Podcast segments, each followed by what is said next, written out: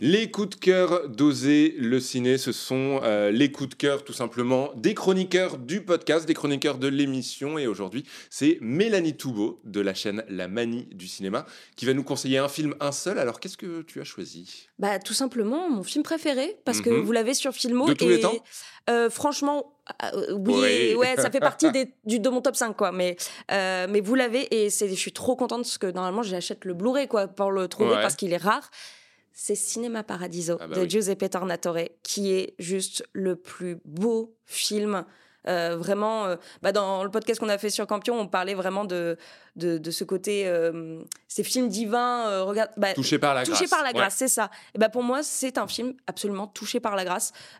C'est voilà l'histoire de, de ce petit garçon Toto qui en fait devient ami avec le projectionniste du petit cinéma de son village en Italie.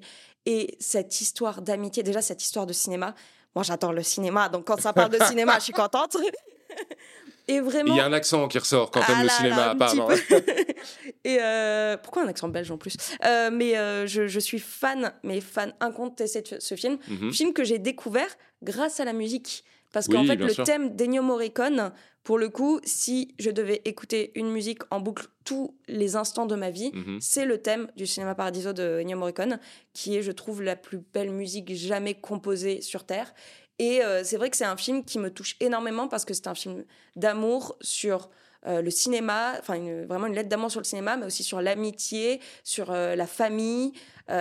et vraiment ce- le regard du petit garçon de Toto quand il voit des images bouger, le fait d'avoir peur de cette gueule du lion par laquelle passe le- la lumière du projecteur, c'est vraiment, je trouve que c'est le plus beau film qui a jamais été fait sur le cinéma.